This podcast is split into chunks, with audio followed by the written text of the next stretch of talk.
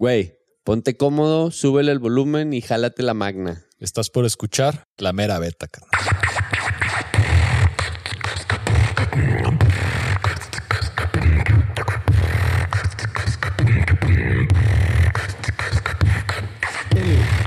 M-E-R-A B-E-T-A La mera beta, la mera beta, la mera beta aquí está.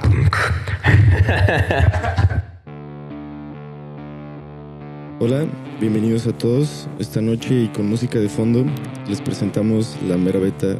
Esta noche nos acompaña Adrián Martínez Cordero, campeón nacional de escalada y un escalador con una trayectoria muy interesante y muy chida que pues nos da mucho gusto de que esté aquí para compartir con nosotros y pues hablar algunos temas, ¿no? Creo que la escalada tiene muchos temas en el aire. Vale la pena abrirnos a escuchar, aprender y a conocer cosas nuevas. Bienvenido Adrián, bienvenidos todos, eh, Daniel, Fanny, Omar, Luis. Los saluda Diego desde el micrófono. Hace un par de fines de semana que estábamos en la final nacional de dificultad y me dijo Diego, oye güey, estaba platicando con Adrián ¿y por qué no grabamos? Puta güey, la neta es que me pareció una, una excelente idea. Porque justo le acaba de decir a Diego, de a Adrián y a Thor así de, güey, ya díganme la verdad, cabrón. Las últimas tres competencias que lo he visto, parece que se echan un volado, un disparejo a ver quién, quién sale primero, segundo y tercero, porque ahí se van rotando, ¿no? Una compe sale el Thor en primero, otra el del Diego, otra el Adrián, y, y ahí se la van. Bueno, aunque ya llevas dos primeros, ¿no? Las últimas dos. Ah, perdón. Es- No, no, bueno. Se, se me hace que no les está cumpliendo ahí el acuerdo de la rotación. No, cu- curiosamente, este, no, no es rotación, güey. Es, eh, está chistoso, pero justo el podium de la competencia nacional de boulder y la competencia nacional de ruta fue exactamente igual. Entonces también, como es- eso es algo que está muy chido. Y pues, pues cuéntanos, Adrián, ¿qué tal esa ruta de la final?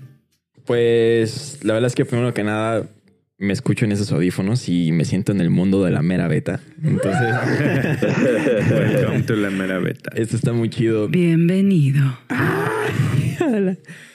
Como que, pues, nada, neta sí les quiero agradecer y qué chido estar aquí y qué honor formar parte de, de este episodio. Y pues ya, ¿no? Metemos la candela a la plática. Este, creo que, bueno, la, ruta del Nacional estuvo muy chida. Creo que no, no había escalado una ruta de un Nacional México así en años.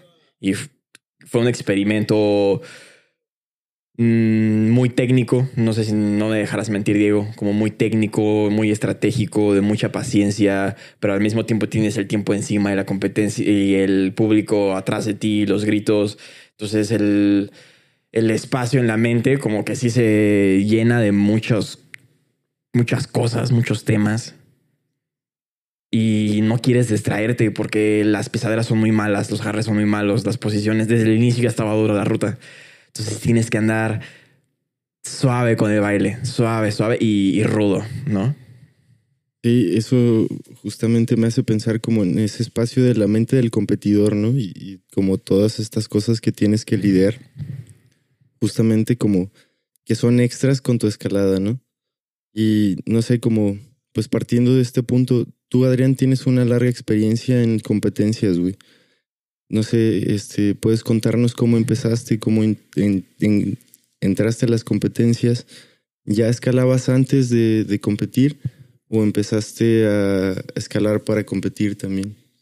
Pues empecé mm, básicamente el primer día para ponerla sencilla. Me acuerdo que estábamos en, en la casa con mi hermano y mi papá llegó y nos dijo, ande, anden, vamos, vamos a ir a algún lado. Y pues, ok, va, nos arreglamos y salimos, nos fuimos al coche. Y nada más me acuerdo que llegamos a un edificio y mi papá es arquitecto, entonces yo vi como que, como que la onda estaba, según yo, en construcción. Yo pensaba que era una obra de- que iba a revisar mi papá. Y a mí, la neta, me dio hueva. Dije, bueno, yo no quería venir a esto, pero pues ánimo, ¿no? Pero no, ya nos dijo como de, no, miren, pasen, vamos a ver cómo está aquí la escalada. Y me acuerdo que estaba la pared y habían piezas. Y yo desde chico, desde chico he sido muy artístico. Entonces algo me llamó, como que hubo ese cosquilleo de, ¿qué es esto? Siento que esto es para mí, ¿no? Siento que me puedo subir. Hay, hay algo ahí, hay algo que tenía que descubrir. Me pusieron la, el arnés y ese día escalé muy chido. Yo no tengo muy bien memoria, pero mi papá cuenta que subí la ruta súper chido. La gente estaba así como de, ¿qué pedo con ese morro? Escala muy bien. Y, y pues yo en mi onda, en mi mundo subía. Y es que desde antes yo ya subía árboles. En tus tiernos seis años. En mis tiernos seis años.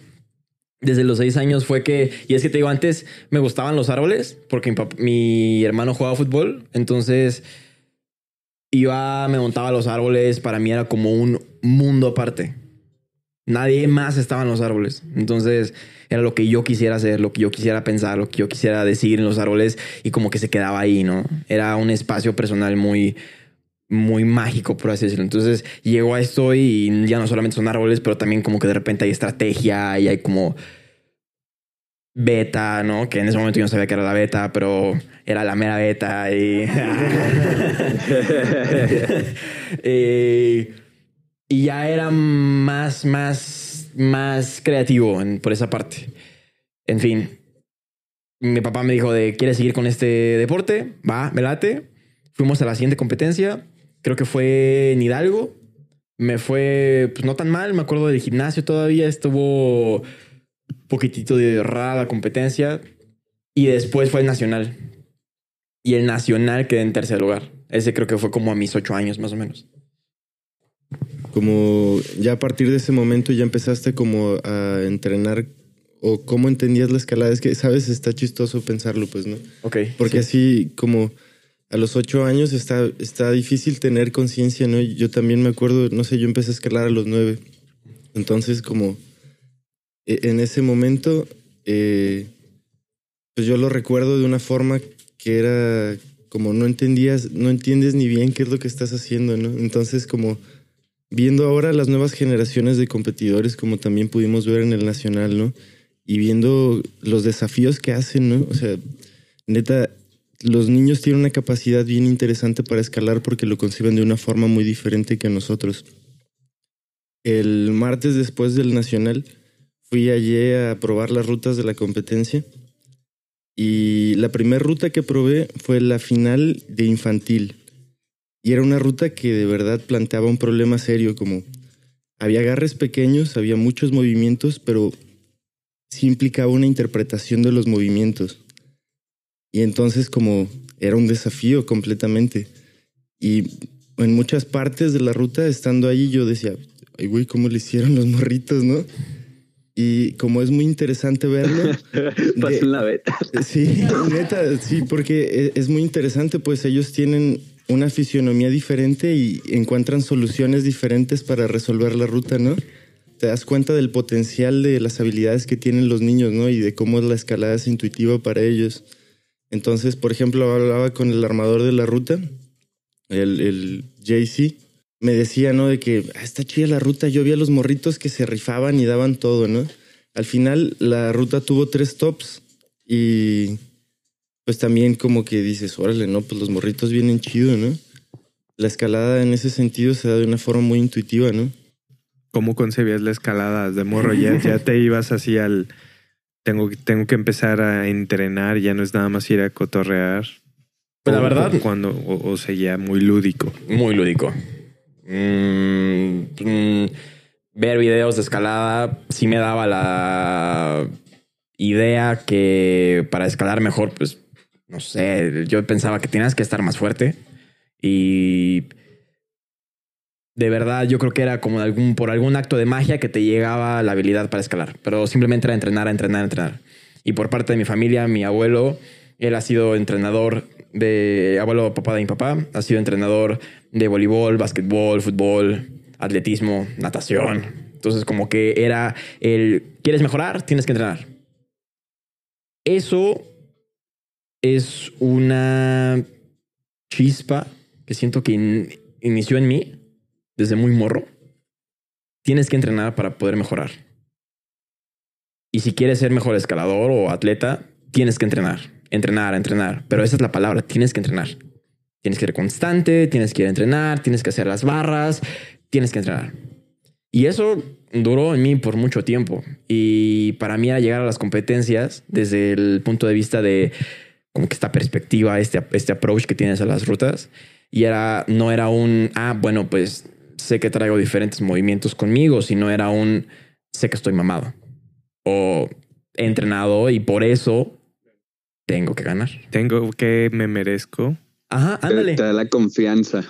Es, es esa confianza, pero como que también eso, eso que acabas de decir, Daniel, ¿no? Que es como el me merezco, me merezco, como que me lo debe el entrenamiento. Exacto, le dicen como en inglés dicen entitled, ¿no? Y cuando te sientes que tienes derecho de simplemente porque es mi derecho o algo así, como que algo se pone wrong, así que eh, eh, no hace clic. Y si no sucede, está esa perspectiva que pum, pum, empieza a hacer cortocircuito con la cabeza. Entonces, eh, eso, esa idea estuvo en mí por mucho tiempo. De repente llegaban chispazos, ¿no? Flashazos de que de repente veía otros escaladores, otros videos. Me acuerdo mucho de este video, se me va el nombre, pero es donde está Patsy Subiaga en una competencia que se ve que está entrenando a muerte y él platica, es que tengo que entrenar. Y hay uno de los que hablan en la película que dice, if you want to be the best, you have to climb with the best and win the best. Then you can say, I'm the best. Es como que dice... Damn. Sí, Pa- pa- pa- pa- Dice parece que, se así, sí, y parece que se convirtió en credo de Adrián porque lo trae, lo trae tatuada. Y es, y es as- así como lo acabas de decir, ¿no? Se clava, cabrón. Se clava muy cabrón. Y en la cabeza estuvo flotando y, y dando como que siendo esa fuente de, de aquí sale lo mejor. Y si no es de aquí, pues entonces de dónde, pues no sé. Pero tengo que entrenar un chingo y tengo... Esa sí es la manera como voy a poder ser el mejor. Hablando con Diego hace apenas una hora, te decía que yo de morro era el tengo que ser el mejor no sabía qué más era o cuál era otro objetivo, pero tengo que ser el mejor. Ni, ni, ni qué es el mejor, ¿no? A lo mejor no habías definido el mejor también, entonces. Porque, por ejemplo, yo volteaba y yo veía a Mau. Pero yo desde morro, en Morelia, pues a la única referencia que tenía, o de los mamados, porque también habían muchos fuertes, pero Mau era la punta. Y conocemos quién es Mau Huerta. Pues para mí era el... Es que hay mucho más que todavía tengo que hacer, ¿no? Tengo que ser el Mao Huerta. El Mau Huerta.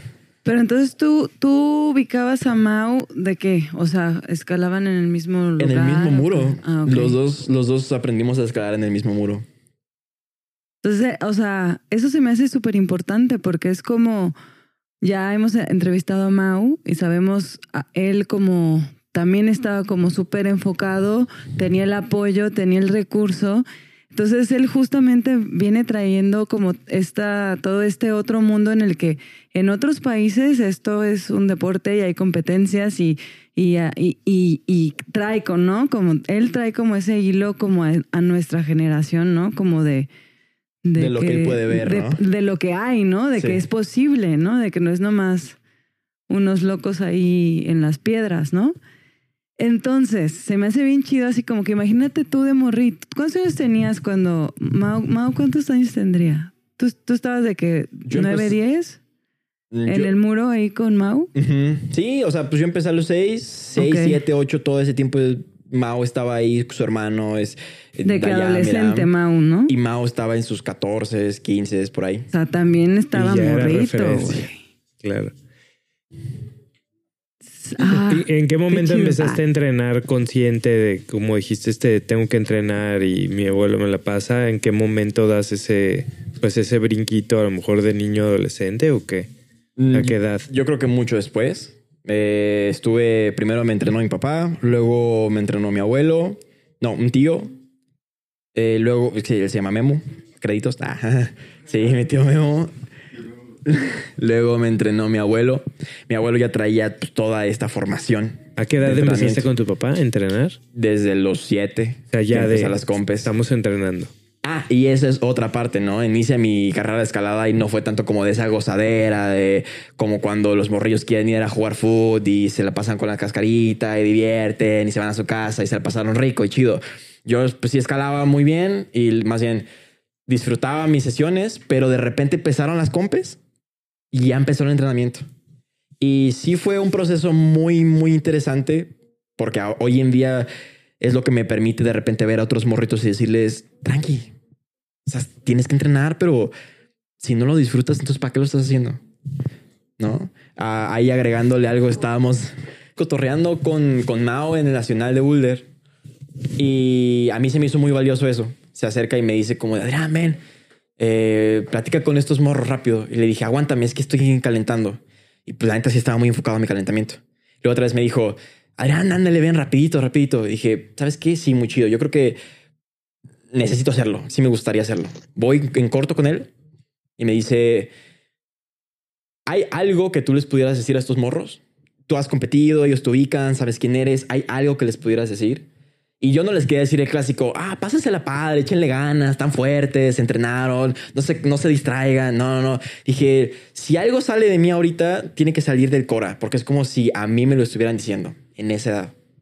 Y sabiendo de alguien que, le, que se aprieta, ¿no? En la compe. Me tomé unos segundos y volteé y les dije, la neta, si van a hacer esto, tienen que hacerlo por ustedes. Si lo hacen por alguien más, ya no vale. Si se suben y sienten que están escalando por alguien más, compitiendo por alguien más, ganando una medalla por alguien más, entonces, pues ya no vale. O sea, ¿dónde está esa pasión que, que tanto hablamos? Si te subes, nadie te va a jalar, nadie te va a empujar, nadie te va a decir cómo tú lo haces. Pues si tú lo estás haciendo, hazlo para ti. ¿No? Y en ese, en ese sentido, siempre vas a estar ganando. Entonces, eso me gustó, me salió del Cora y dije, va, creo que, creo que vale. Este, eh, hablábamos de las cosas, es que ya empezamos a hablar de esto ¿no? Hablamos de las compes y, ah, el salto consciente, yo creo que empezó ahora en, para el Panamericano del 2020. ¿no? Que fu- fue justamente cuando estaba lo de la pandemia y todo el asunto. Bueno, más bien cuando recién había empezado la pandemia. Y yo me acuerdo que antes de eso yo ya no quería entrenar. Yo ya había dicho, ¿sabes qué? Yo voy a dejar las competencias. Ya no, ya no me mueven, ya no me llaman la atención, siento que lo estoy haciendo por alguien más, no está chido. Eso obviamente ya tiene antes del nacional que les acabo de platicar. Y dije, no, si hubiera esta competencia, porque empezaba a ver los videos en YouTube, yo decía, si hubiera esta competencia, quiero sentir mi cuerpo fuerte, chingón, disfrutándome. Si quiero bailar antes de escalar, me echo unos pasitos, no me importa. Si quiero hacer esto, el otro, lo voy a hacer a mi ritmo, a mi estilo, a mi gusto. Y mi entrenamiento empezó a ser más, más consciente a ese nivel. Quizá todavía no era el tipo de entrenamiento que tuve para el nacional, pero empecé a cambiar ese chip. Y siento que el nacional fue, fue el salto consciente. Y de ahí empezó a evolucionar. Fue como un cambio interesante dentro de la organización de las competencias, ¿no? Antes de estas dos competencias, no se había convocado a tantos escaladores que estuvieran motivados para competir, como desde 2019, ¿no? Digamos, como la pandemia vino a cerrar las competencias, entonces no hubo oportunidad de que hubiera competencias de como de los muros privados. Entonces, la convocatoria de, de esta nueva federación que hizo los nacionales, pues fue algo que sí generó como mucha expectativa y motivación y que también al mismo tiempo, pues los escaladores cambiaban, ¿no? Como no sabías realmente quién se la podía llevar, ¿no? Había como mucho esa expectativa, yo creo, al principio del año, como en las primeras competencias, porque no sabías quién había entrenado en el 2020 y quién no. ¿no? Entonces, como este año, pues ya como mostró un poco como quién está motivado para competir, ¿no? Y eso también está chido. güey. Y sí, creo, yo también fue de las cosas que noté, por ejemplo, en, la competencia de, de Pico Norte, que cuando estábamos en el área de aislamiento, porque también pasamos mucho tiempo ahí, como yo vi que sacabas tu libreta y te ponías a escribir, ¿no? Así como una onda introspectiva. Y decía, ah, cámara, qué chido el Adrián, como... No, no sabía, güey, realmente como cómo había sido tu proceso para llegar a eso, pero cuando te vi escalar, güey, sí dije, cámara, la Traía No, algo sí, está chido, ¿no? ¿Qué le echaron al morro? Ajá, entonces, como sí, güey, creo que justo eso confirma lo que acabas de decir, ¿no? Como de pasar a esa escalada consciente. Y pues, güey, la neta está muy chido. Ese proceso que tú hablas, tú, tú estás hablando de muchísima conciencia, ¿no? Entonces, este, eso te lo dan las experiencias y las experiencias tal vez fuertes. Y tú, y tú nos platicabas de ese momento en el que estabas sentado frente a doctores que te decían ya no vas a poder escalar. Platícanos ese, esa etapa de tu vida, pues. Ese fue, yo creo que ese fue una etapa, la voy a llamar, de decisión. Fuimos al Mundial de Austria en el 2011. Como que hay, hay dos etapas muy valiosas, me parece. El primero fue el Mundial de Austria en el 2011. Fuimos y competimos. El clima cambió de un segundo para el otro. Los, eh, las eliminatorias nos estaba yendo bien, el clima estaba chido, estaba calientito. En las semifinales, el clima bajó como a menos dos. Las montañas al fondo estaban nevadas. Estaba haciendo un frío que estaba im- imposible. Entonces me fue muy mal. Caigo. Como que sí me pega el, sí me pegó todo el evento y me pegó que, que no me había ido nada bien. Regresamos a México y el paso de dos semanas, yo no sé qué, un virus me ataca y me deja sordo del lado izquierdo. En un solo día que yo despierto y siento que tengo el oído un poco tapado y me siento un poco mareado, le digo a mi familia, oigan, pues me siento así y me dijeron, no, pues nada, obviamente se te va a quitar el resto del día, ¿no? Nunca piensas que te vas a quedar sordo. Y cuando llega la noche, cuando llega la noche, ya no me podía parar, ya estaba completamente sordo del lado izquierdo, estaba tumbado en la cama y si me quería parar al baño o lo que fuera, me tenían que levantar. Si yo estaba acostado con los ojos cerrados y dormido, movía la cabeza, me levantaba del, del vértigo, de tan pesado que, que estaba.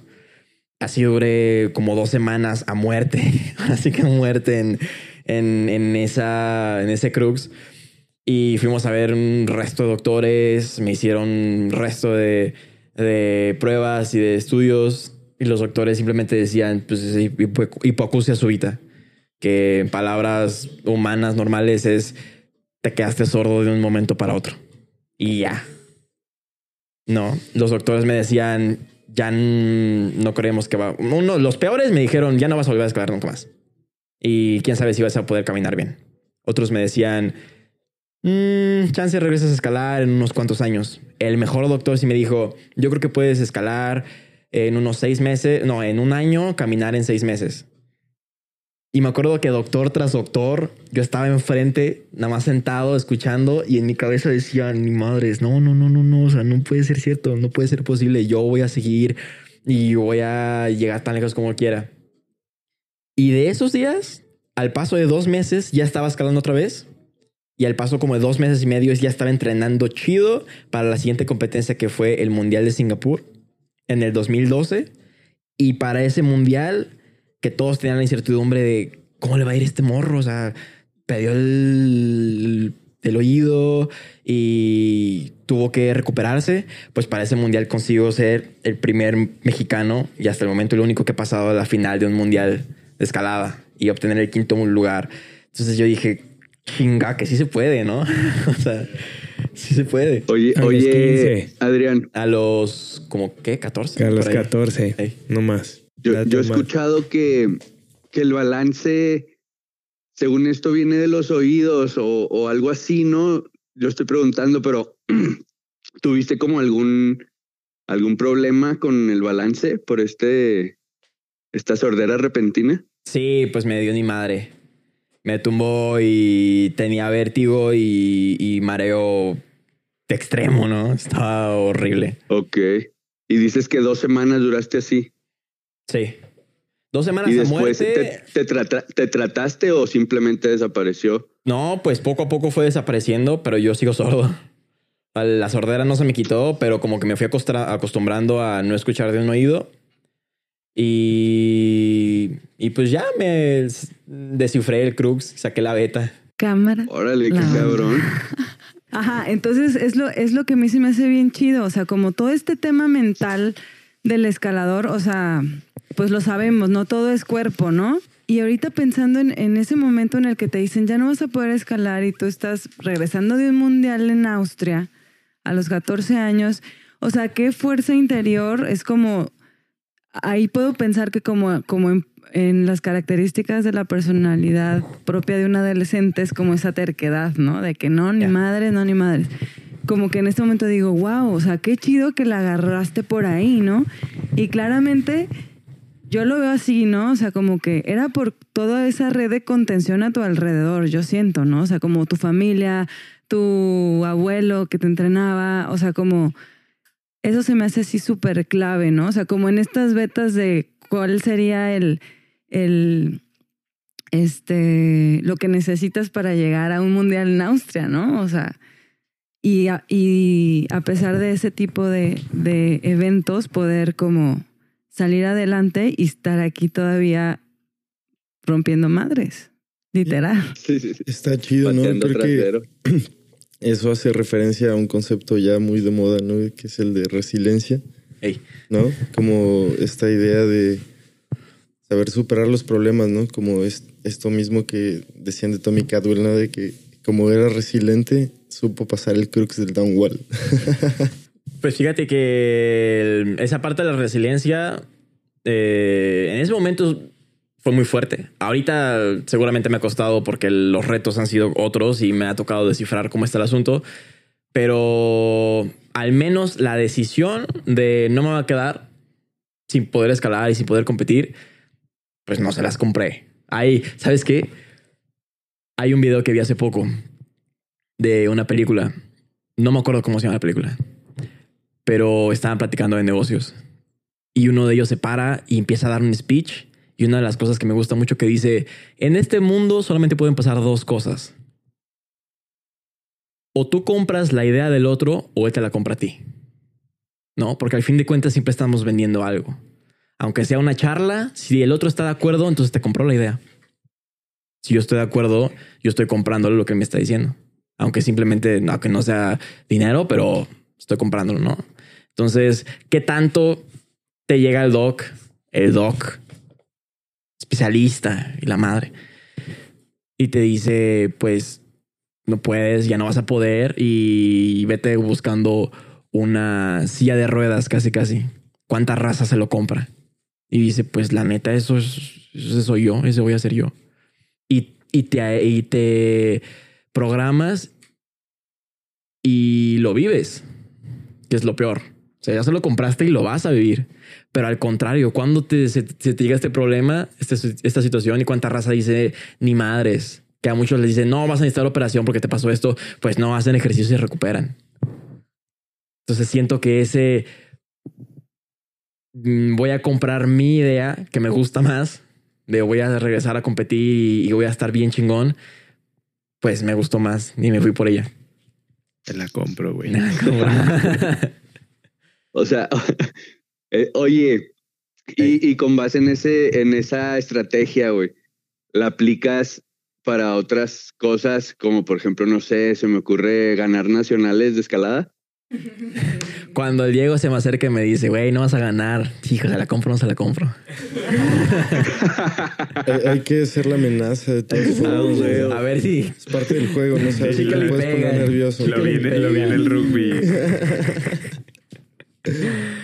No, a mí se me hizo increíble así cuando estaban justo antes de competir, que había un, la neta los DJs que estuvieron en, en la en la, En la. En la compe estuvo, estuvo, estuvieron así increíbles. De hecho, así, aparte el Ye, pues está súper, súper para ese tipo de, o sea, es como, sí, es como un playground, ¿no? De escaladores. Entonces está así la música de los DJs, que, ay, no sé cómo se llaman, pero la neta están bien chidos. Ojalá los topemos para compartirlos. Sí, es eh, George Maldonado, Jorge Maldonado, es uno de los Ah, DJs. No, estuvo perrísimo. Y entonces estaban todos, ¿no? Todos los de el Nacional Absoluto estaban en, el, en aislamiento, ¿no? Y estaban así bailando juntos. De hecho, subimos una historia de que todos así bailando. Era como medio cumbianchero el cotorreo, ¿no? Acá entre medio, acá beat cumbianchero. y todos abrazándose así, bailando. No, ese, momento estuvo ahí así como, güey, eso es, ¿no? Es como estamos todos aquí y cada quien va a dar lo, que puede con lo que tiene, va a hacer lo que puede con lo que tiene.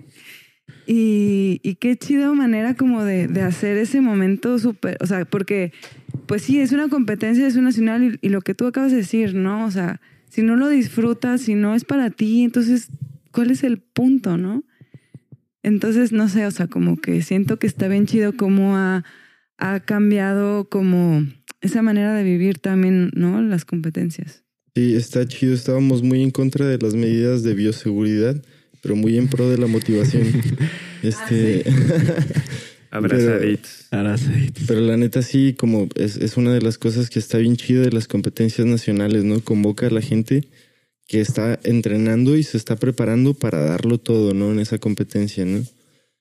Y este, como es justo esa idea de compartir la motivación y de que todos se puedan prender, ¿no? A, a dar lo mejor que tienen, porque así es como realmente se hace, ¿no? Fíjate que ahorita estaba platicando de, o sea, estaban diciendo algo que me gustó demasiado. Fanny mencionó esta onda de, de disfrutar y como de estar en el momento. Creo que también es, algo que se ha vuelto bastante popular, el no, vive en el momento y estate en el momento y presente y la madre, ¿no? Pero hay una historia que a mí me gustó un buen. Data en los 1857. Ah. No es cierto. Y yo así. ¿Tú? Yo sí pensé que era real. Ah. No, mira, la verdad, hace, hace tiempo me encontré con Diego en Mineral y andábamos rockeando bien chido.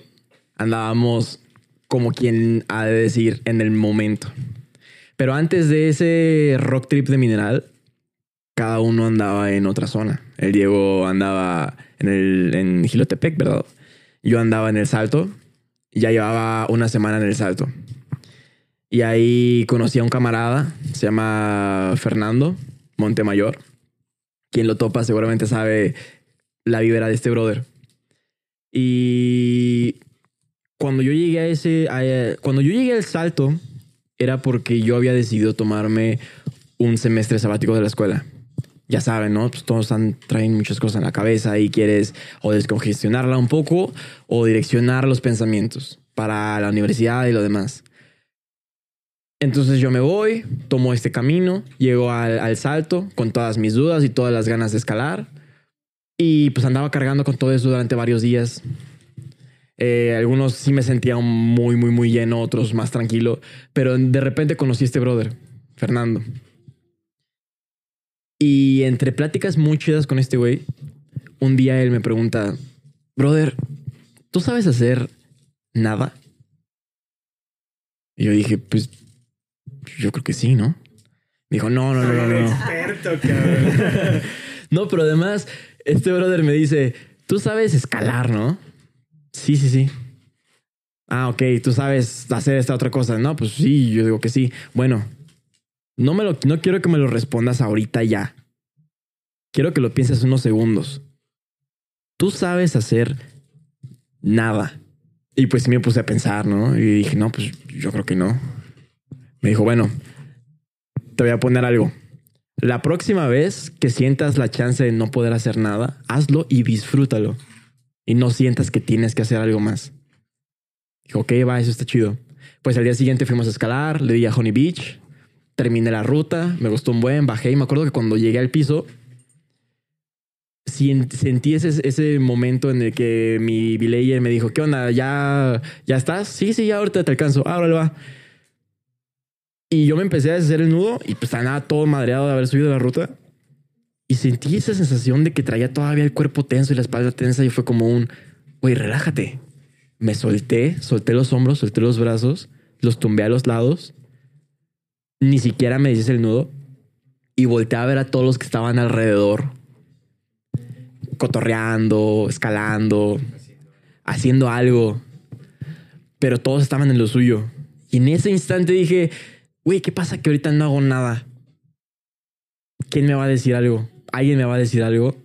tendría yo que hacer algo, tendría que sentir que tengo que hacer algo. Capaz que no tengo que hacer nada y eso está bien. Cada cuando he sentido que realmente puedo no hacer nada estando en la ciudad, por ejemplo. Entonces, lo único que hice fue que volteé, caminé al río, agarré mi mochila, la puse contra las piedras, me acosté ah, en las piedras del río y me quedé dormido como por dos horas. Y ha sido de los sueños más chidos que he tenido porque desperté y sabía que no tenía que hacer nada todavía. Y dije, y dije, brother, yo dije, esto, esto es, siento yo, esto es estar presente, suelto, sin, sin cosas que hacer y estar bien con ello. Y- Ajá, sin sentimiento de culpa, ¿no? Ya.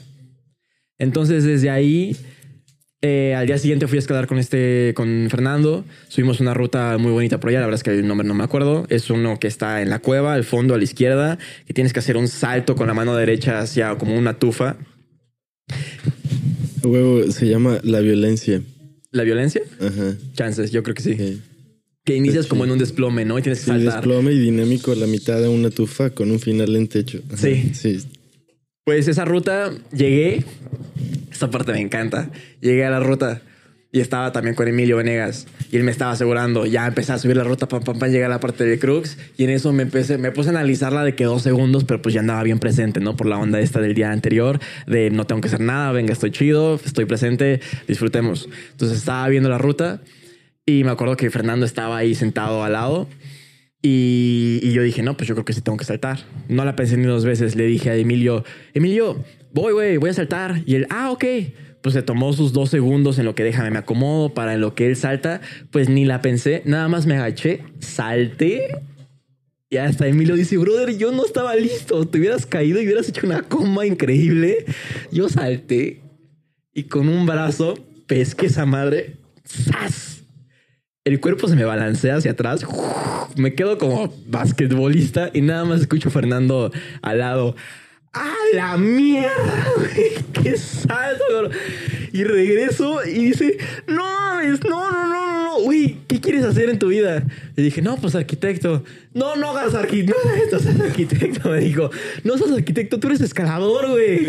No sabes lo que acabas de hacer ahorita. No la pensaste ni dos segundos y te quedaste de esa madre y está, está rara, está, no es, no es algo que puedas flashar al, al- al momento. Y yo, pues sí me puse a pensar, ¿no? Terminé la ruta, bajé y él se veía más apasionado que yo. Ahora ya hay una reflexión muy interesante. Él decía como de, ¿sabes lo que tienes aquí frente a ti? Lo que puedes hacer.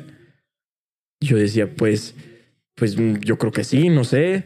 Me dijo, brother, es que, es que lo traes ahorita.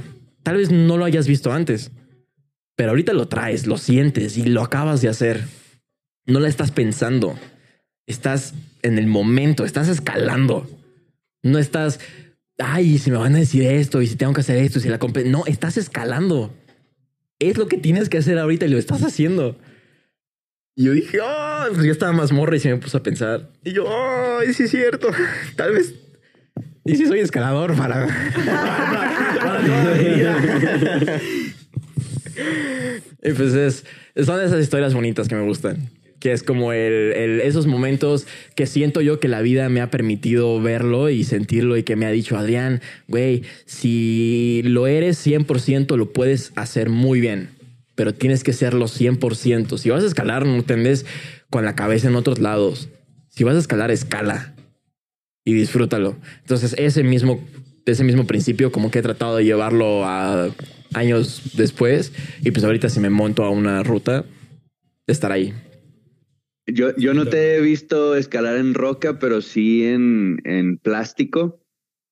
Este, tenemos que hablar de aquel ascenso épico de últimos segundos, ya cuando el tablero se está prendiendo en rojo, este, que te llevó a, que te dio el oro en, en Pico Norte, güey, en el Nacional ahora en este verano pasado. Tenemos ¿Qué videos. pedo? de Ese de, ese de agarres rosas, güey. Platícanos de ese pegue y cuéntale aquí a los que nos escuchan, por favor. Pues mira, Diego dijo, Diego dijo una cosa muy chida que andaba escribiendo. Y la neta se me andaba subiendo la competencia en la cabeza. Andaba empezando a jugar con mis pensamientos, estaba muy congestionada mi cabeza y dije, no, necesito soltarlo esto en algún lugar. O medito o lo escribo. Y pues escribir la neta me funciona bastante bien. Fui por mi libreta en chinga. Me acuerdo que todos estaban gritando porque estaba, andaba pasando Thor, andaba pasando Diego. Yo dije, esto, esto está de verdad.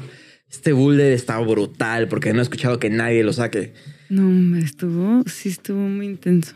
Entonces, si salgo allá afuera, no voy a salir a como que al a sentir que no me va a dejar subir.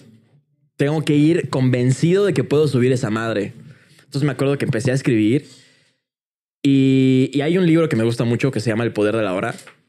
Se refiere a, en ese, en ese libro, eh, Eckhart Tolle se refiere a Dios no como un ente, como una persona que está ahí flotando con tónica y con barba, sino que se refiere a Dios como una luz y una energía que emana y que le da vida a todos.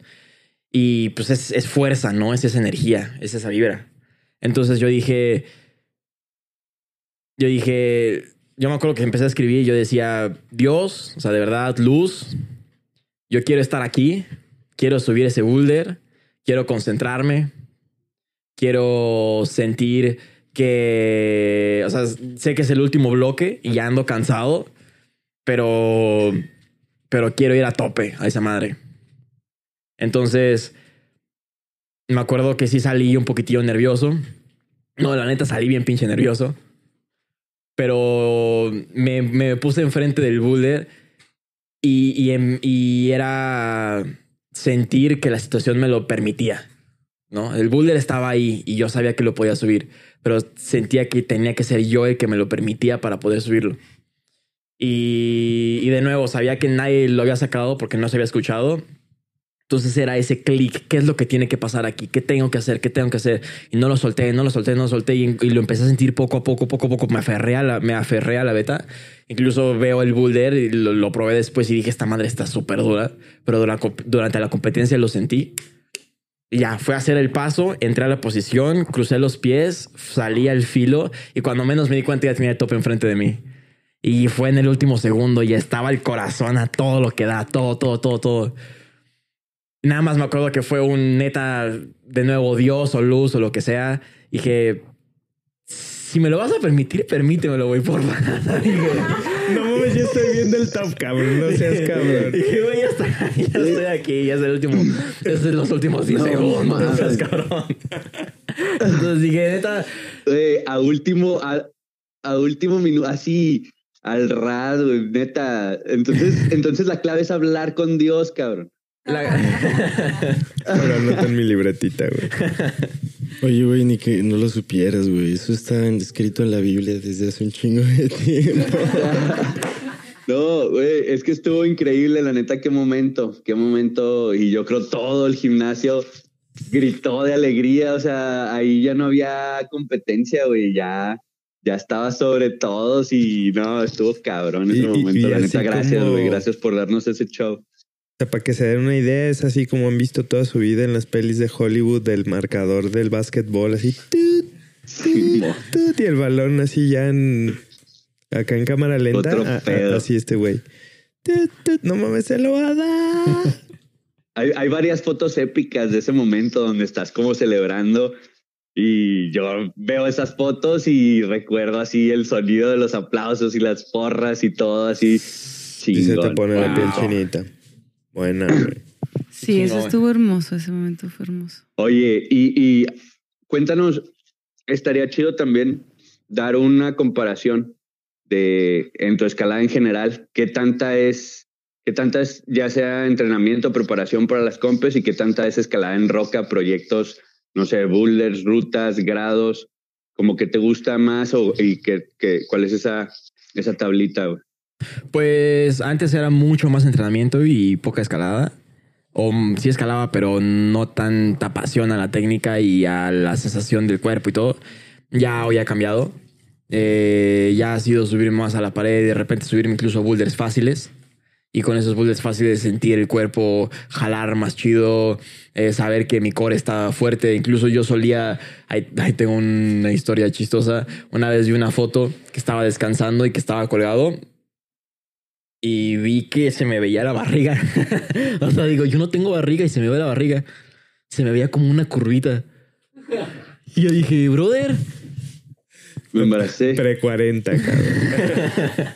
y yo dije, y yo dije, o sea, estoy apretando todo mi cuerpo y estoy fuerte de los brazos, pero entonces no estoy apretando el abdomen. ¿Y el abdomen lo necesito, sí o no? No, pues sí, yo creo que sí, ¿no? Entonces empecé a hacer ejercicios de core para activar conscientemente cómo es que se siente el core cuando escalas. Y empecé a prepararme, o sea, empecé a llevar eso a mis entrenamientos de escalada. Empezaba a sentir que si estaba en desplomes no solamente era tomarme, pero también apretar el core. Y también que eso empatara con la respiración. Entonces, si de repente estaba descansando, podía respirar, respirar tranquilo, pero si hacía un paso largo, era una inhalación profunda para que cuando soltara, el aire me permitiera extenderme un poco más y pudiera llegar con fuerza y no perdiera, no estuviera en apnea, no estuviera.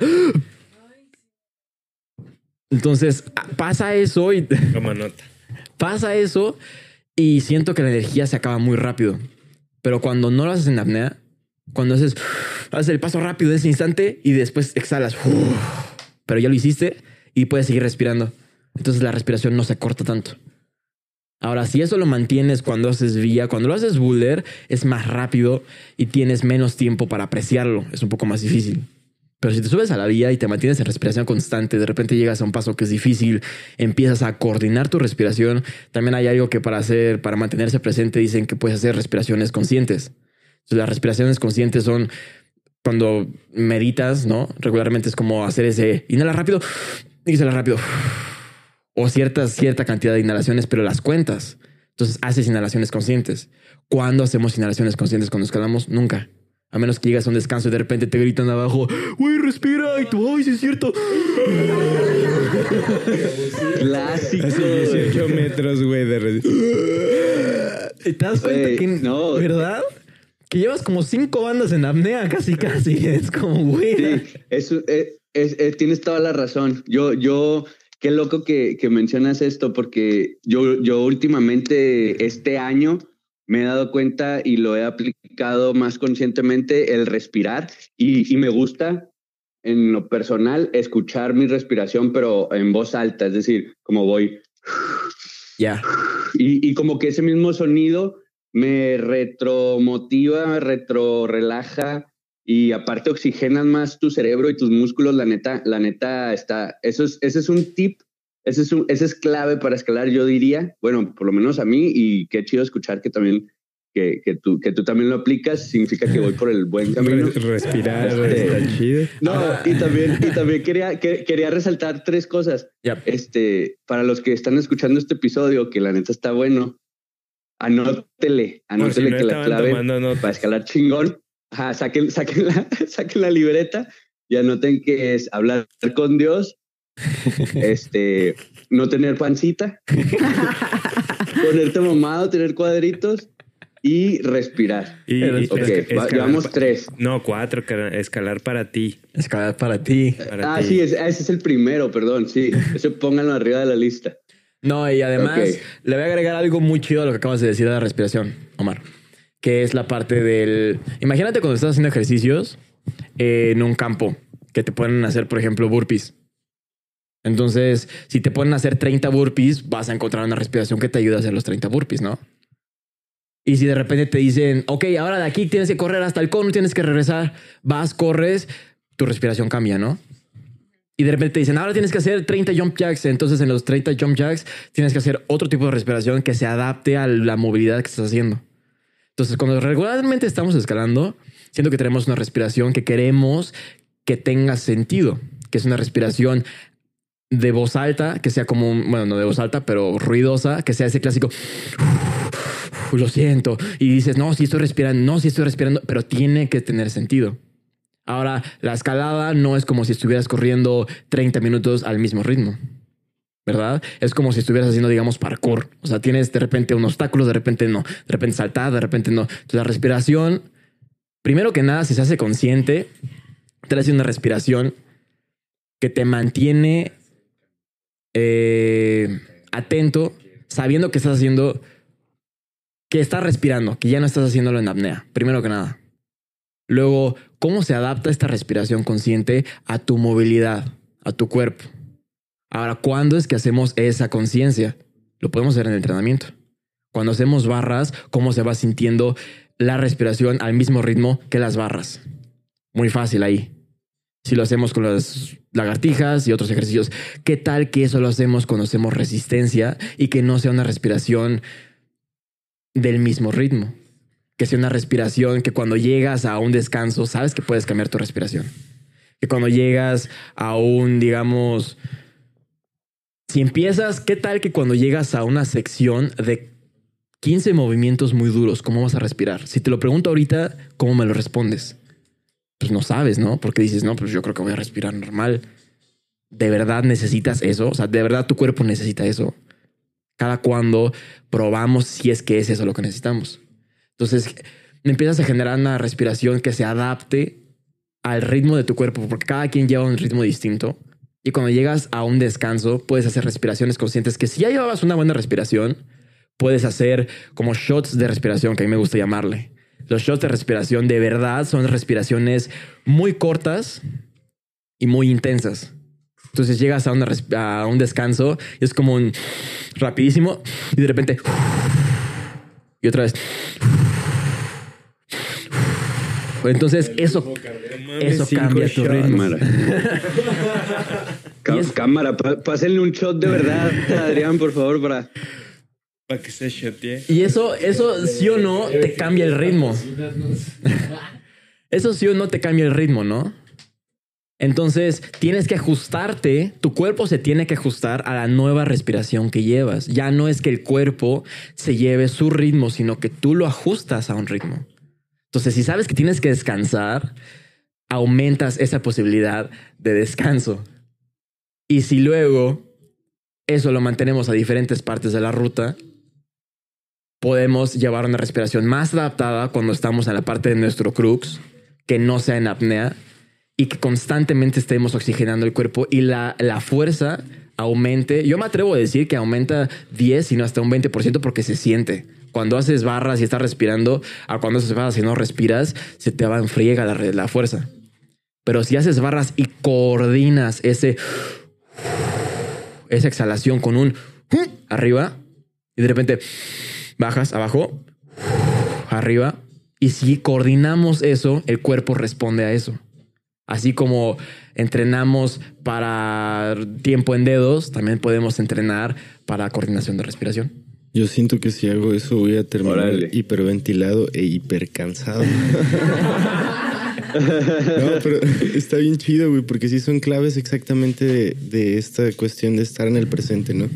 Y justo como lo mencionas, como cuando meditas, la primera parte de una meditación es como ser consciente de tu respiración, ¿no? Después ir siendo consciente de cada parte de tu cuerpo. Entonces, justo el hecho de que cuando empezamos a escalar o que lo que le llamamos, ¿no? Estar en la zona de, cuando estás así, que te sientes poca madre, es como esta cuestión exacto que tú dices de estar presente, ¿no? Y lograrlo mediante esta conciencia de una respiración y de esta conciencia de saber en dónde estás, como ser consciente de tu entorno, pero mantenerte concentrado en lo que estás haciendo, como eso es una clave que te permite tanto disfrutar más de tu escalada como también tener un mejor desempeño, ¿no? Y, y hay algo que... Espera, ya se me olvidó. Pero no pasa nada, porque entre los comerciales...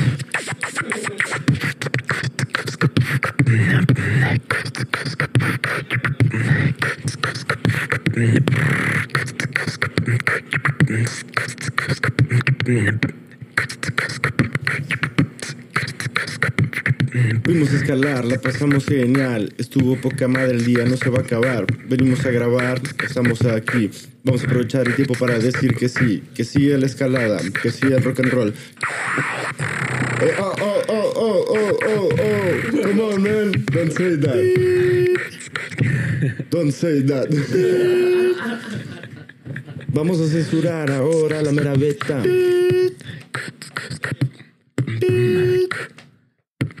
Cuidado con los comentarios que decimos. Hay mamás que escuchan estos episodios. Nos podrían bañar de sus hijos porque los invitamos a hacer mal. Sálganse de sus casas.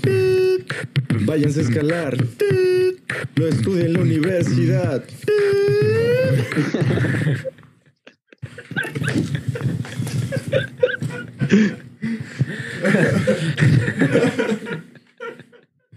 Eso es la respiración. Está loco, ¿no? Un camarada durante, pues, en pandemia, eh, tuvo acceso a estos, eh, los que te medían la, la oxigenación. Ya. Y el güey leyó en un libro de entrenamiento de escalada que hay una técnica para elevar su, su porcentaje. Y el güey se avienta, creo, 15 o 20 respiraciones así. Pero el güey así en voz alta también le hace. Le hace así, güey, a madre, antes de, en la ruta, antes de darse su pegue. Y, y para él le funciona y se da buenos pegues cuando hace eso y, y le da esa confianza. No sé, es su, su ritual. Y es que, por ejemplo, cuando estás en una competencia y estás en zona de aislamiento, pues no estás haciendo nada. Te tienen ahí nomás sentado. Entonces tu ritmo cardíaco disminuye, obviamente. Hay veces que no te permiten hacer algo, pero luego sí te permiten hacer algunos dos, tres ejercicios. Una de las formas a las que el cuerpo reacciona muy rápido a al ritmo cardíaco es la respiración. Entonces, si ahorita mismo empezamos a hacer una respiración muy rápida, ah, incluso, ¿qué es lo que te dicen en la meditación cuando quieren que te relajes? Respira lento. Pues, ¿qué tal que respiramos más rápido y con cierto ritmo que sabemos que nos funciona? Entonces, el ritmo cardíaco aumenta, lo podemos llevar a un nivel que sabemos que nos va a dar la, la potencia para cuando vayamos a subirnos a la ruta, ¿no? Es decir, como, como no puedes esperar a entrar a la ruta y agarrar ese No, calor, te llegar a ese ritmo, así, pues ya, ya valió madre, ¿no? Ya se acabó la compe. Yep. Entonces te puedes preparar con la respiración para llegar así como directo al crux, vamos, ¿no? No, no hiciste toda la ruta, no, llegaste directo al crux. Incluso ahorita me estaba acordando una cosa muy chida, que es el último de lo que he estado viendo, de como de las últimas investigaciones personales que he estado haciendo, que tiene que ver realmente, y lo mencioné hace rato muy, muy vago, es la activación del core. Creo que muchos estamos acostumbrados a estar muy fuertes en los hombros y a llegar al paso y a meterle power a los hombros y, y se nos van los pies y regresamos y ahí nos mantenemos y nos mantenemos y nos mantenemos changueándole, ¿no? Durísimo. Ahora, estaba hace unos días en el muro allá en Morelia y estaba un amigo muy, mucho más chavo, Manuel.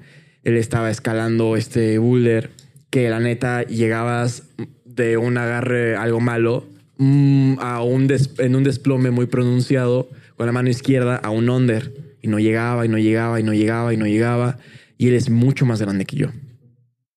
Y yo le dije, güey, ¿cómo me puedes llegar? Yo soy más chaparro, yo sí llego. ¿Qué es lo que te está fallando? Dijo, no, pues no sé. Dije, a ver, vamos a hacer un ejercicio contigo.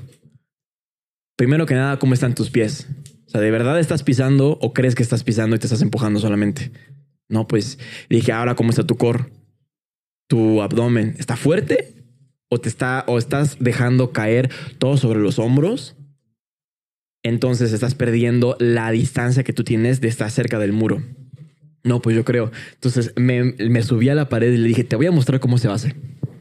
Tomé esa pieza, pisé muy chido, apreté mi core y le dije, ve cómo está mi abdomen ahorita. Está, apretado, está fuerte, está apretado. Si lo suelto, me echo para atrás. Si lo aprieto, me puedo acercar más a la pared. ¿Verdad? Sí, ok. Ahora, ¿mis pies están sólidos? Sí, ok.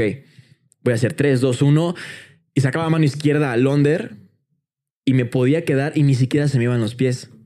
Pero es que generaba un una línea de mi mano izquierda a mi pie izquierdo más larga porque mi core me lo permite. En cambio, le dije, a ver qué es lo que pasa cuando suelto mi abdomen. Se me va para atrás. ¿A qué, ¿De qué dependo? Del hombro. ¿Y de qué último? De mi mano, de que se quede. Y mi pie apenas está jalando. Entonces la línea es una curva, ya no es más recta. Le dije, si tú aprietas tu abdomen cuando haces ese tipo de movimientos, te permites estar más cerca de la pared. Permites, aunque sea que no tengas la fuerza de dos, pero tienes más reach y puedes aprovechar mejor tus pies y la cadera.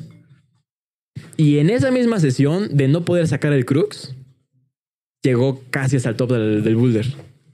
Eso está chido, ahora ya lo saben directamente de la voz de Adrián Martínez Cordero. Antes de entrenar dedos y posiblemente lesionarse, haga core. Aprieta, core. perro. Haga core. No, pero es interesante, ¿no? Cómo se necesita el desarrollo de otras partes complementarias de la escalada, ¿no? Y también como eso, a la vez también como rechaza el mito de que hay que hacer un chingo de barras para estar mamado y hay que hacer un chingo de fuerza de dedos para estar mamado, ¿no? O sea, no es nada más, con- no es como que le digas, güey, bueno, a partir de hoy deja esta ruta, entrena seis meses para que llegues con un super abdomen y lo puedas hacer. Es nada más hacerlo consciente, ¿no? Pluk. No, y Lo además, consciente, güey. les voy a pasar una beta ahorita. A la madre. Güey, güey, no. a ver, espera. pongan pausa este episodio. Espera. Vayan por su cuaderno. Otra beta más. Hay una beta que, que a mí me costó aceptarla y se lo he dicho a otra raza y como que les toma dos segundos captarla y ustedes me dirán si sí o si no. Ya luego me mandan un mensaje por redes sociales aumentándome la madre o diciéndome no, sí, sí funcionó. Muchos inician y desde cero suben, no sé, a un 4 un 5 y se estancan durísimo. Otros llegan a un 7 o un 8, se estancan durísimo. Otros llegan, chance ya al 10, si es que estaban muy cañón y se estancan cañón. Y a mí me pasó. Y me pasó con Boulder y con Ruth. Y muchos decimos, es que estoy, estoy haciendo muchas barras, estoy muy fuerte. ¿Por qué no puedo subir? De verdad estoy entrenando más. ¿Qué necesito? Tengo, tengo que entrenar más dedos, no pues, me puedo lesionar. ¿Qué necesito? Y esa es una pregunta de las que yo me hice por mucho, mucho, mucho, mucho, mucho tiempo.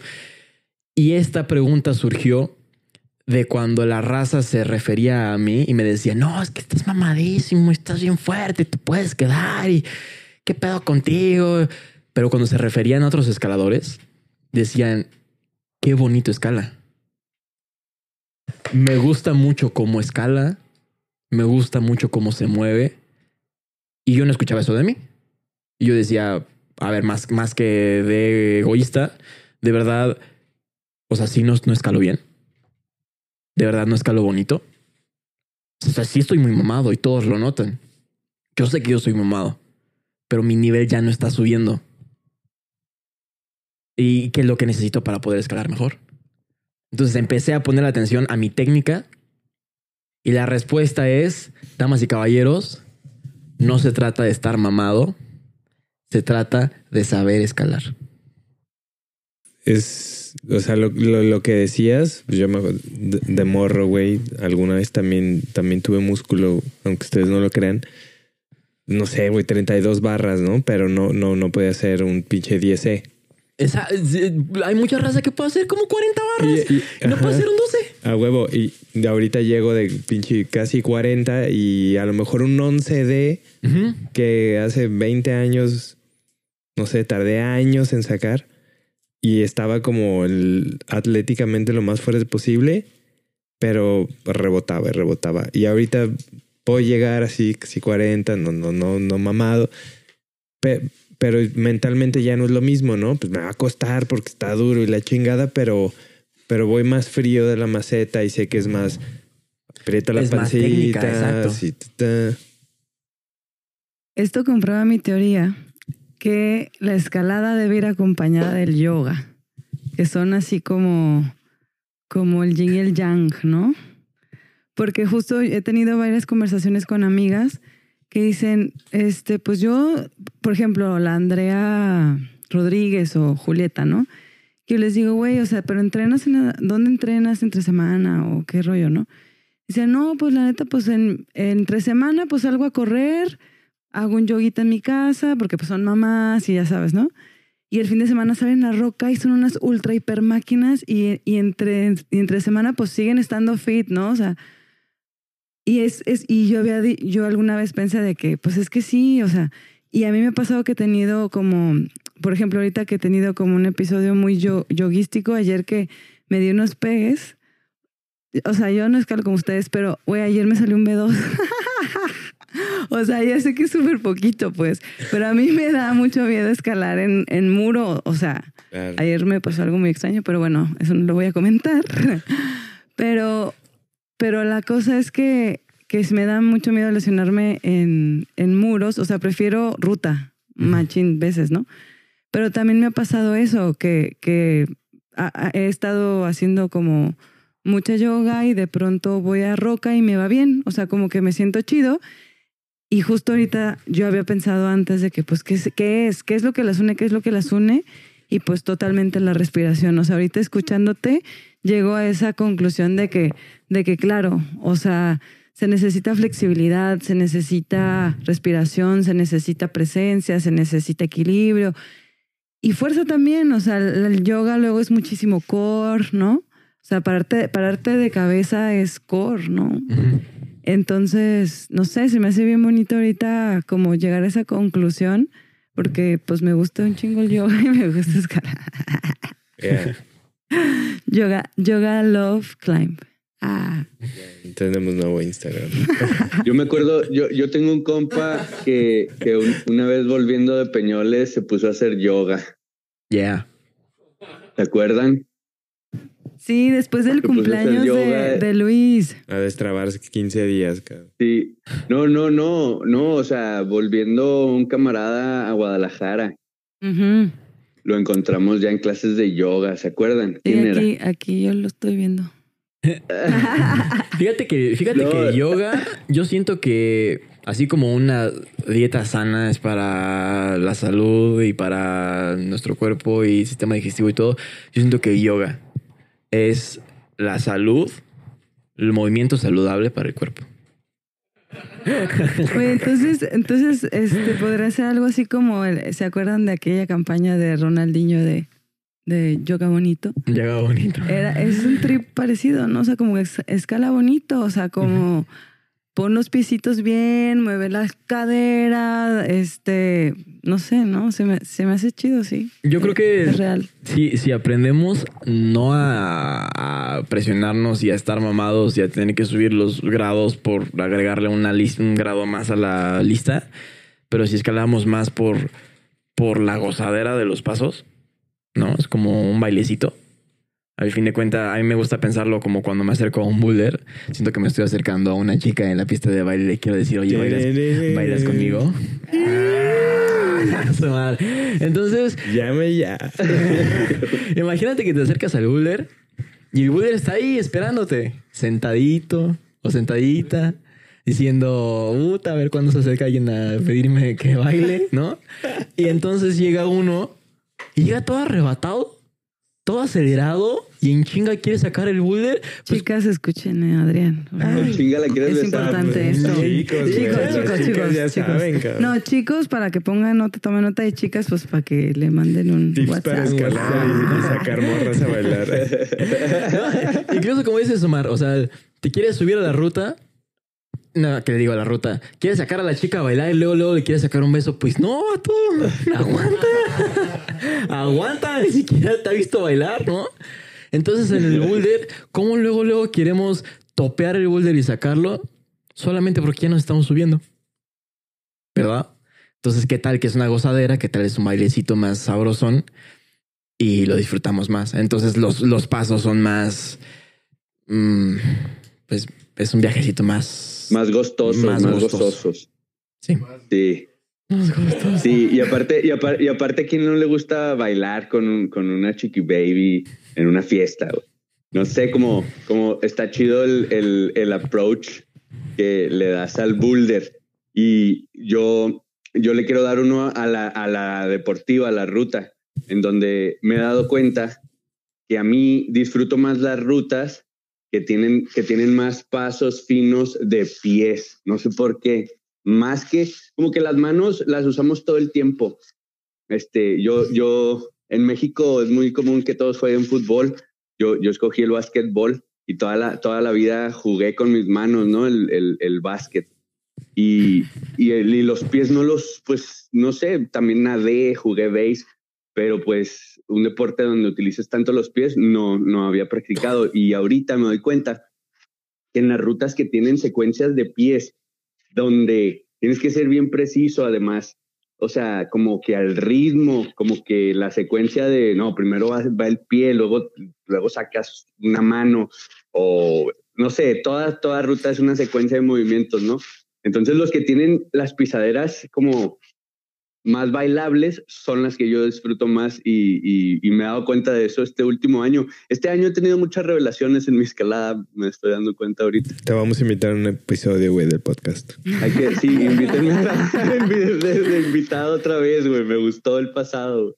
No, pero sí, son cosas, son, son cosas bellas de, de darse cuenta, como que no nomás estar escalando a lo pendejo porque te gusta el cerro, sino sino más allá, güey. No sé, pues es que estamos, es que te clavas con la escalada, te clavas a ese nivel en donde estás pensando todo, todo lo que te genera practicar algo, güey, un deporte como es este, este, este deporte. Está chido. Pero es que sí es un proceso, ¿no? O sea, yo, yo siento que, que bueno, ahora que, que dichosos ustedes que están escuchando la mera beta de Adrián Martínez, ah, pero, pero a él le costó como pasar años, pasar malos momentos, pasar buenos momentos, conocer, me imagino, como otros entrenadores. O sea, es un proceso, no es como de la noche a la mañana llegar como a, a- este conocimiento, a esta conciencia y vivirla, ¿no? Porque muchas veces, pues ya te haces consciente, pero sigues la vida y cuesta trabajo hacer el cambio también, o sea, y, y seguir, ¿no? Pero justo en este, en este proceso, pues hay altas y bajas, hay días buenos, días malos, hay lesiones, hay que te cortó la novia, que no sé, ¿no? Pérdidas. Ah, ¿Sabes qué? Ahorita me traes a la mente algo muy chido. Yo lo veo, por ejemplo, como una página de una libreta. La página de la libreta está blanca. Y es como igual como un pizarrón, que no tiene nada. Entonces, cuando llegas a una competencia o a un evento, te acercas con ese pizarrón blanco. No tienes que ponerle nada. Imagínate que te digan, no, es que tienes que agregarle esto, pues no lo quiero agregar. Listo, no se lo pones. Pero empieza la competencia y uno, por decisión, empieza a escribirle un chingo de cosas. Ah, no, es que tengo que hacer esto, y es que esto, y es que esto, y es que esto. Hagamos, digamos que eso es una lista de cosas que tienes que hacer. Si ahorita te pongo una lista de cosas de cinco cosas que te van a tomar un rato, pues ¿cuánto rato crees que te vayan a tomar? Dígame lo que quieran. 30 minutos. por 30 cosa. minutos. Chido, va. Ahora imagínate que yo te diga que tienes que hacer eso en un solo día. ¿Qué tan presionado te sientes? Solamente esas cinco cosas. Empezamos a las 7 de la noche. Pues no está tan mal, ¿no? O sea, dices, bueno, pues me la puedo tomar tranqui y puedo hacer mi día. Pero ¿qué tal que te digo, bueno, ya no tienes que hacer cinco, tienes que hacer 40 cosas? Dimensiona 40 cosas. Aunque solo sean 30 minutos, pero te va, a, te va a tomar mucho más tiempo. ¿Qué tal que tienes que hacer 40 cosas en una competencia? O en una ruta. Cuando solamente tienes que hacer una. Más tienen crocs. Bueno, Es- a veces tienen dos, pero. Ponle que tiene dos, pero la ruta solamente es una, ¿no? Te subes y solamente tienes que hacer una chingada cosa. Pero, ah, no, tenemos que hacer esto, tenemos que escuchar aquí, tenemos que resolver esto, tenemos que ponerle check a la persona que me está gritando y al perro que está ladrando y a aquella persona que está diciendo, venga, tú puedes. Y el otro que está, ah, estás bien mamado. Y el otro que, ay, estás bien fuerte. Y, Ay, ay, papito, estás ay, bien yo te guapo". amo, la madre. Y al otro que te está diciendo, no te pongas nervioso y tú chingate. ¿Sabes? Lo que menos quieres. Y el de respira. Y el de respira. Eh, Güey, los pies, cabrón. No estás Los usando pies. los pies. O sea, ¿cuántas veces nos congestionamos de cosas cuando estamos en la pared? Y muchos saben cuando no te congestionas. ¿Cuándo es ese momento en el que estás escalando y se siente tan rico que sabes que no tienes nada más que hacer más que escuchar a los pajaritos que se están cantando al lado, que están en el arbolito y tienes que subir esa ruta? Ahora, ese mismo concepto, ¿cuántos se lo llevan a la competencia? Si te pones a pensarlo. No, pues cero, güey. ¿Cuántos te dicen, cuántos te dicen, no, es que estoy bien nervioso? Digamos, estás nervioso. ¿De qué estás nervioso? Ahorita díganme Pues de qué sa- estás pues nervioso. sabe, güey. Pues, pues, No, pero dime, dime algo, dime algo. Pues de lo que va a pasar, Ah, ¿no? O sea, como De- que no de- sabe, esa incertidumbre de que no sabes si se te va a resbalar un pie como a Mau en pinche, no mames, qué tragedia. Fue el todo, güey. Ahorita me acordé. Por ejemplo, Yo estoy tienes. nervioso de, de contar un chiste y que nadie se ría. No, pues Pero- va- pero- vas a competir, ¿no? güey? nada más hay tres lugares y entonces como que traes ese, ese compromiso. Sí, pues quieres ganar, o sea, quieres dar tu mejor show, performance, este, que no se te vea la pancita, que buenas fotos. Ah, Ahora te voy a- les voy a preguntar algo. ¿Cuántas cosas me dijeron ahorita? Hay un chingo. Puta, no, ya vamos casi Sin duda, 40. más de 10 cosas. Esas 10 cosas las tienes que hacer durante la competencia. ¿Les vas a poner checa a todas? No, a la verga, güey. Mejor no hago No, nada. pues, ¿Verdad? Y la compe. Y y además la compe. Pues es que es espacio mental, ¿no? O sea, Es espacio mental. Es un espacio que está para nosotros. Es un pizarrón que está para nosotros. Si, si le vas a escribir todas las cosas que, le van, que acaban de escribir ahorita, es que los tres lugares, es que esto, y es que mi pie, y es que tal vez sudo demasiado, es que me tengo que poner demasiada magnesia, y Pinche es que... aislamiento, el COVID. Entonces, entonces el pizarrón se llena como de pinches 40 cosas. Por eso no podemos escalar bien cuando competimos.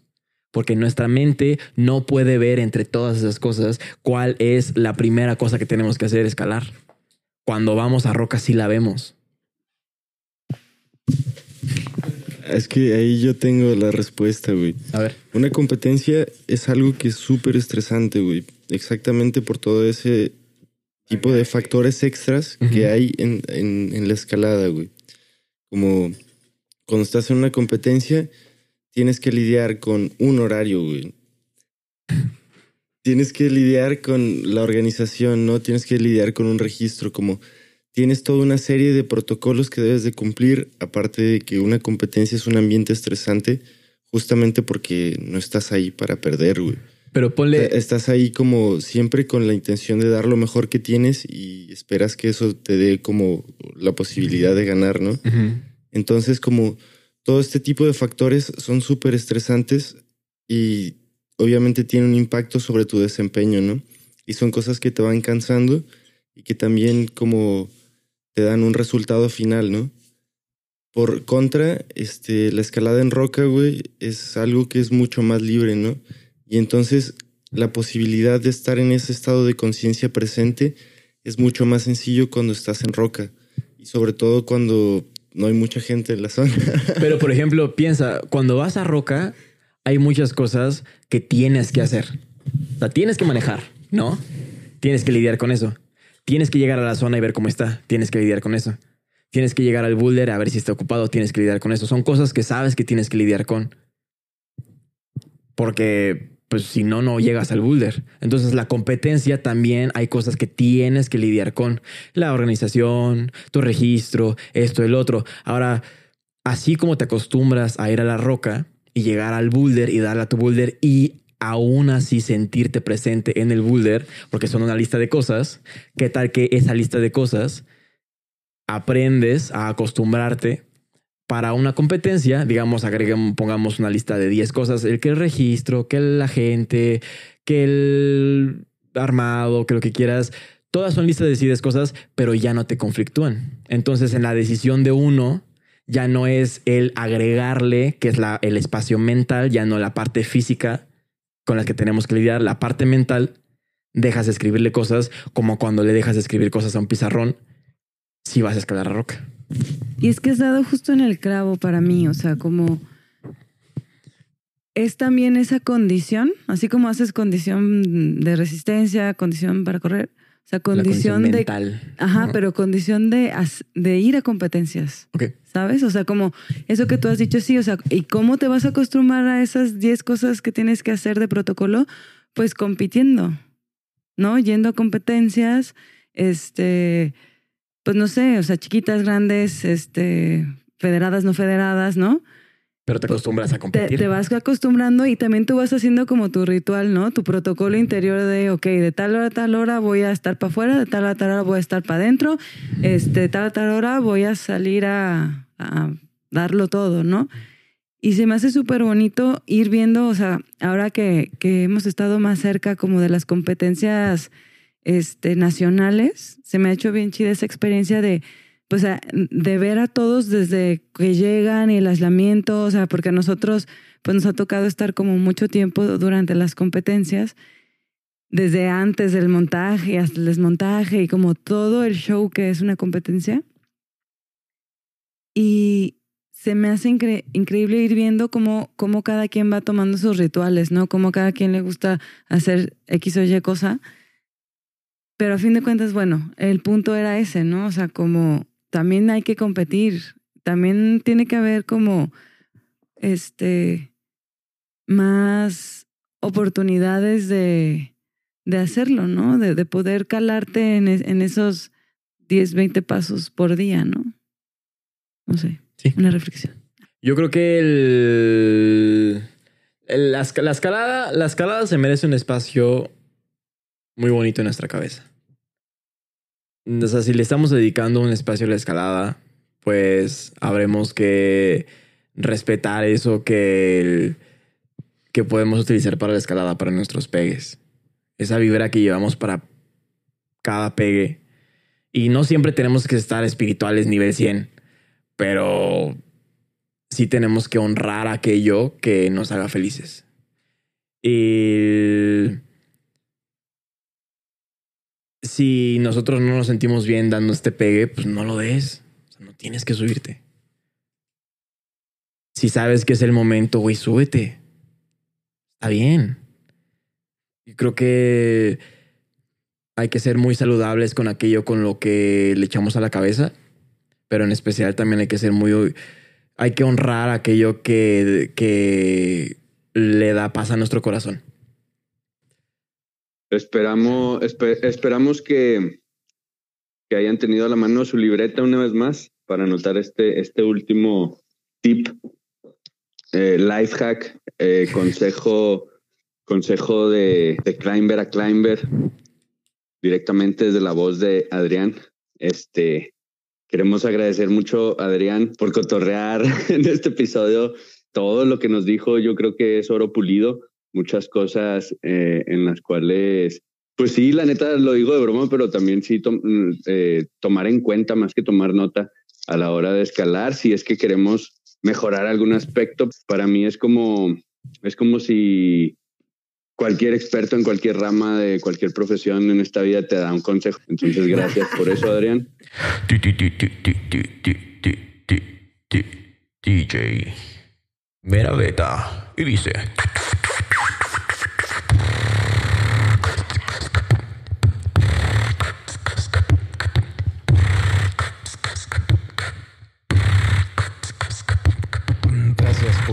acompañarnos hasta aquí.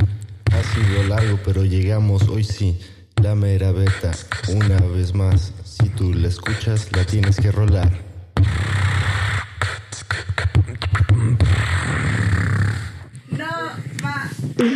Yeah. Wow, bravo. Big fan, big fan.